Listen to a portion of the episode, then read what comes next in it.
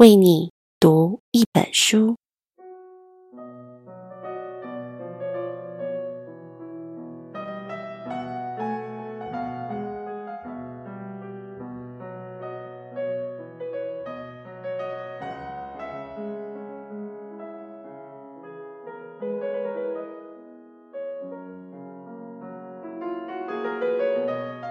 Hello，我是佳芬。今天的你好吗？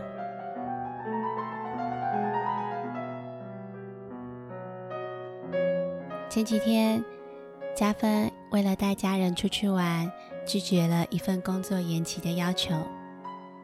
回家后想到对方那失望的表情，心里真的蛮难受的。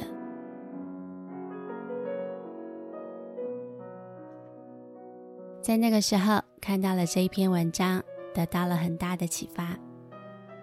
今天的麒麟时光要和你分享彭淑君的文字。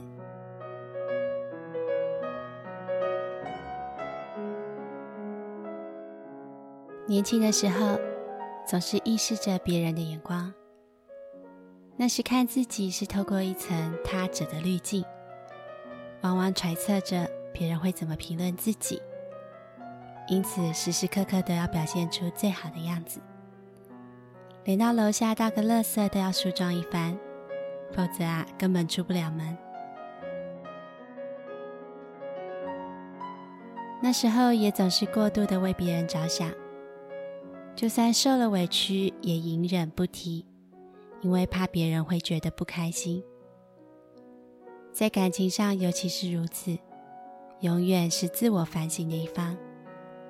再怎么受伤，也要维持表面的和谐；再怎么心碎，也要乖巧懂事。即使分手了，也要克制情绪，只希望自己离去的身影，能成为对方最美好的回忆。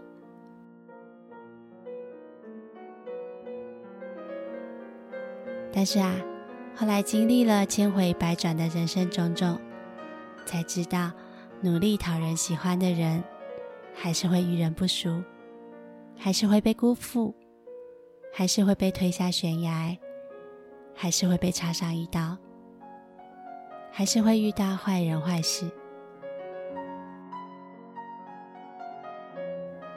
别人并不会因为你的自我克制、委曲求全而赞美你。只会觉得那是你自己的选择，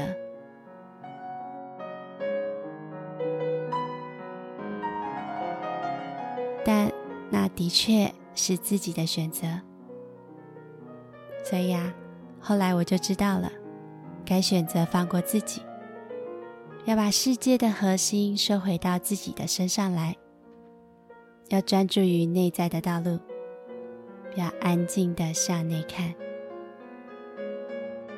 以前和别人谈过话之后，总要把对话回想一遍，然后因为话说得不够清楚、不够周全而困扰不安，担心会被误会。现在，我真心的相信，只要是诚心诚意说出来的话，就不必去担心对方会误会。以前总是不好意思拒绝别人，不希望别人觉得自己很自私。因此，总是答应一些其实并不想做的事。但现在，衷心的觉得，诚实的对待自己，也对待他人，才是对彼此都好的事。如果别人会因为我的诚心和诚实而讨厌我，那就各自安好吧。自在放松的做自己，可以就说可以。不可以就说不可以，带着微笑表达真实的感受，这啊就是最好的样子。